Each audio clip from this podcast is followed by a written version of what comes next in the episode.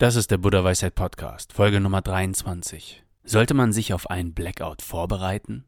Die 17 wichtigsten Notvorräte für einen Blackout. Der Buddha Weisheit Podcast. Mehr Harmonie im Alltag.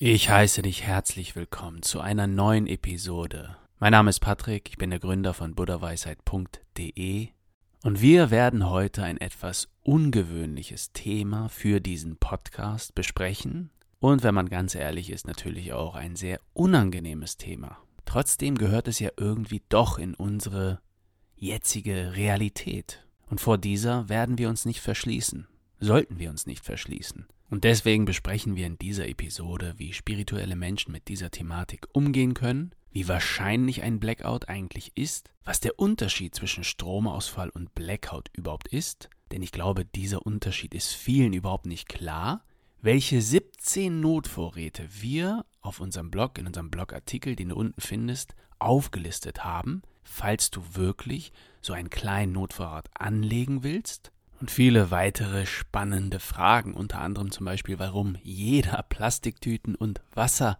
braucht, wenn so etwas tatsächlich stattfindet.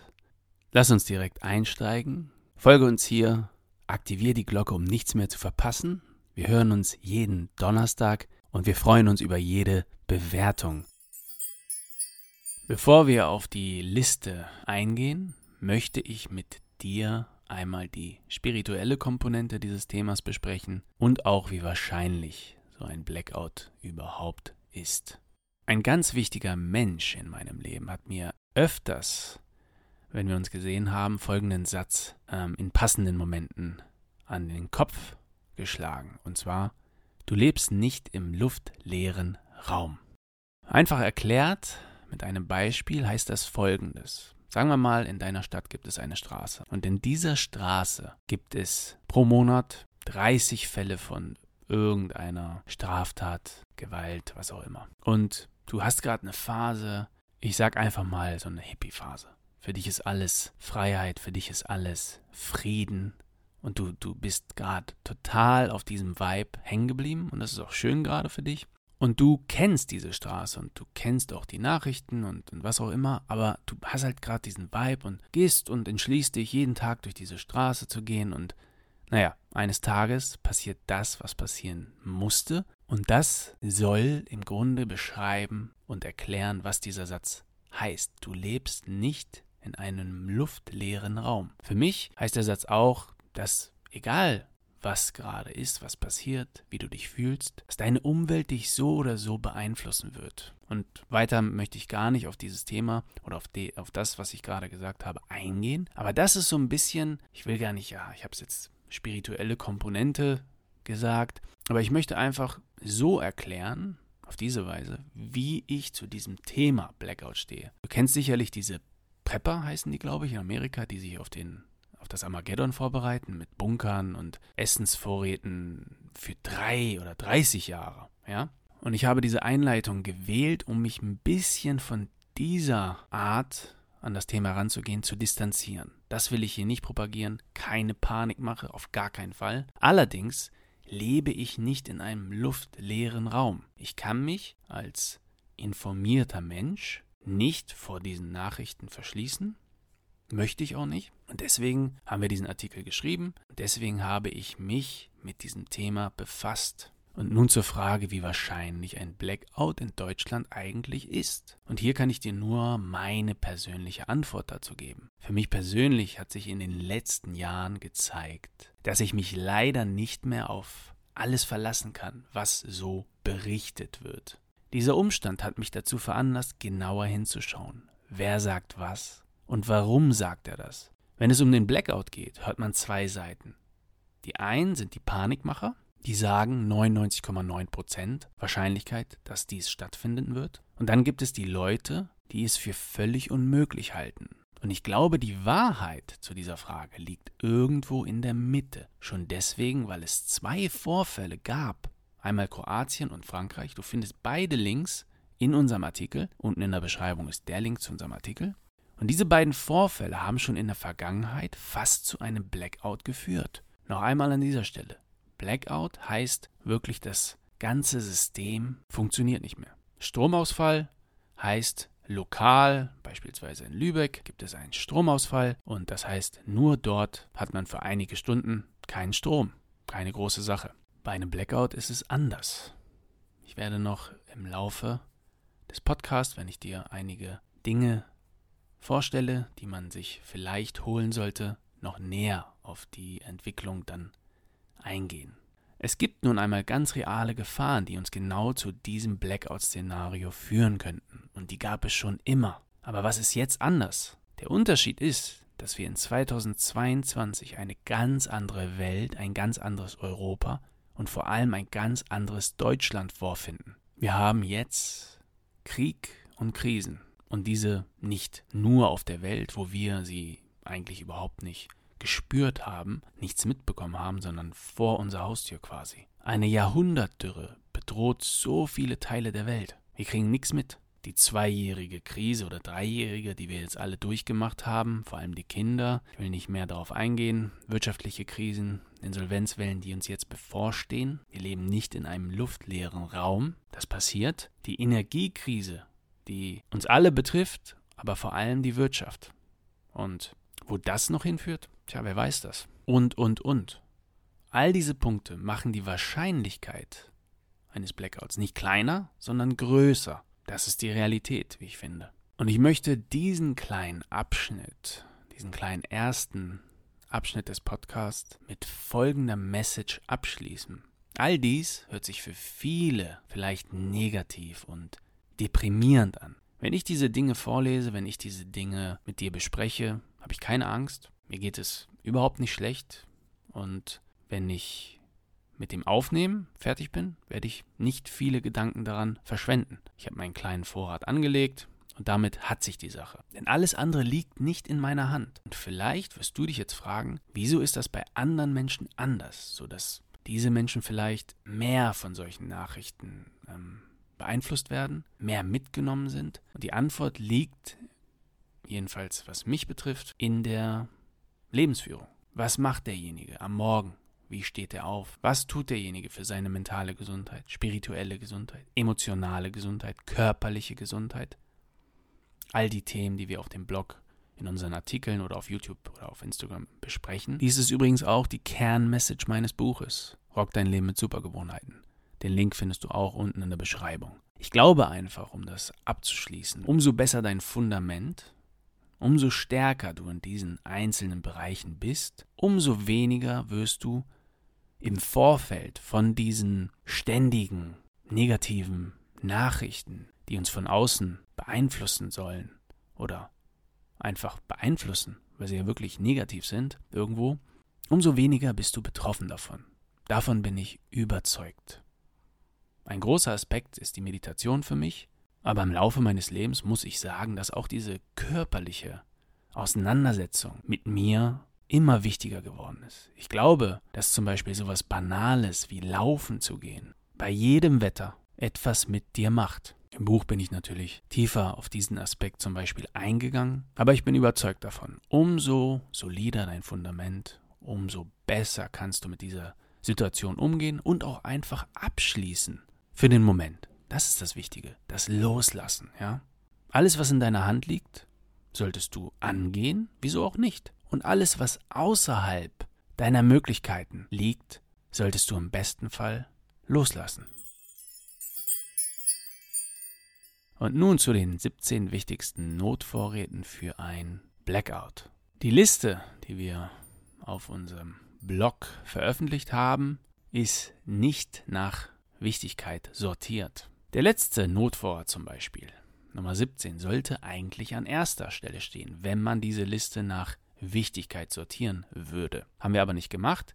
Wenn du die Liste runterladen möchtest und vielleicht ausdrucken möchtest, geh einfach unten auf den Artikel, lass gerne einen Kommentar da, einfach vielleicht, um mitzuteilen, was du von diesem Thema hältst, vielleicht auch, wie du das findest, dass wir dieses Thema jetzt aufgegriffen haben und vielleicht, welche Sache wir vergessen haben. Vielleicht hast du noch etwas, was wir unbedingt aufnehmen müssen in diese Liste.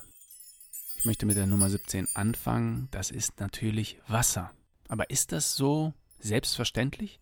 Ich hätte niemals gedacht, dass wenn sowas stattfindet, das Wasser ein Problem ist. Wie sieht's mit dir aus? Also ich wusste nicht, dass das Wasser wirklich nicht mehr läuft. Ich wusste nicht, dass wenn so ein Blackout, dass das überhaupt was anderes ist als ein Stromausfall zum ersten. Und zum zweiten ist es tatsächlich so, dass sogar die Toilettenspülung dann nicht mehr funktioniert nach einer Zeit. Denn wenn du vielleicht eine Wohnung hast und in deinem Haus alle an diesem einen Anschluss irgendwie dran sind, dann gibt es wohl einen Tank und wenn der Tank leer ist, weil dieses Wasser muss ja irgendwie befördert werden durch Strom, so habe ich es jedenfalls verstanden, dann gibt es kein Wasser mehr.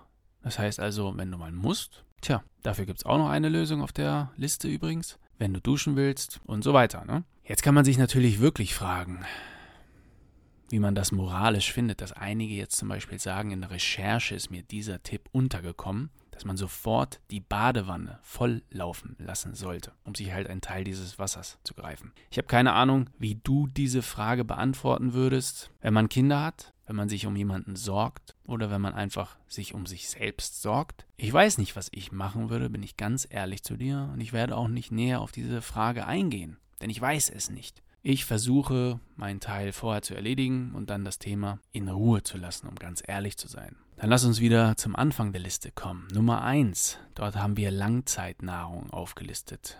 Diese wird hergestellt, um extrem lange haltbar zu sein, bis zu 30 Jahre sogar. Man kann diese Nahrung auflösen in Wasser und Milch und sie ist sogar geeignet für Menschen ab sechs Monate, also im Grunde genommen für Babys. Wir haben diese Nahrung mit aufgenommen, weil wir denken, zehn Stück von denen oder 20, vielleicht sollte man die einfach im Haus haben, falls irgendwann mal was ist.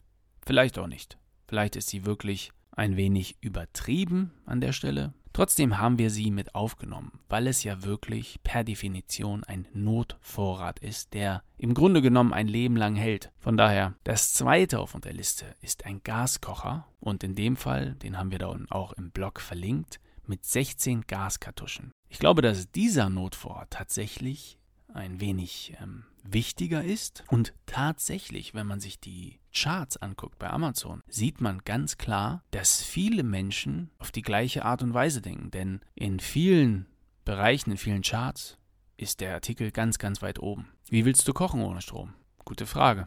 Nummer drei sind Pasta und Pastasoßen, lange haltbar, gut zu verarbeiten und schmeckt jedem. Nummer 4 ist weißer Reis. Nummer 5 sind Bohnen. Diese sind nahrhaft, machen lange satt und passen gut zu Reis und so weiter. Also perfekt für Notsituationen. Nummer 6 ist Salz, Zucker und einige Gewürze. Ich denke, das meiste haben wir eh zu Hause. Ja? Das heißt, diese 14 Tage oder wie lange auch immer sowas dauert, der Experte, den ich oder wir haben mehrere Quellen angezapft, aber der eine Experte sagte, dass so ein Blackout tatsächlich Wochen oder sogar Monate gehen kann. Ich sage dazu nichts, aber vielleicht ist ein kleiner Vorrat an Salz und Zucker nicht verkehrt. An Stelle Nummer 7 haben wir Öl oder Ghee, also in anderen Worten Butter. Nummer 8 sind Konserven. Wir finden, die Bevorratung von Konserven aller Art ist eine wunderbare Möglichkeit, um einen Notvorrat anzulegen. Denn was haben denn die Menschen im Ersten oder Zweiten Weltkrieg? gemacht? Dreimal darfst du raten. Du kannst Nahrungsmittel wie Thunfisch, Bohnen, Gemüse oder Eintöpfe gut als Konserven in deinem Schrank oder in deiner Box verstauen. Nummer 9 Erdnussbutter. Nummer 10 Dinkel oder Haferflocken. Nummer 11 Nüsse oder Trockenfrüchte. Nummer 12 Mehl und Backpulver. Nummer 13 würde ich vielleicht zum Lachen bringen. Da haben wir Wodka aufgeführt.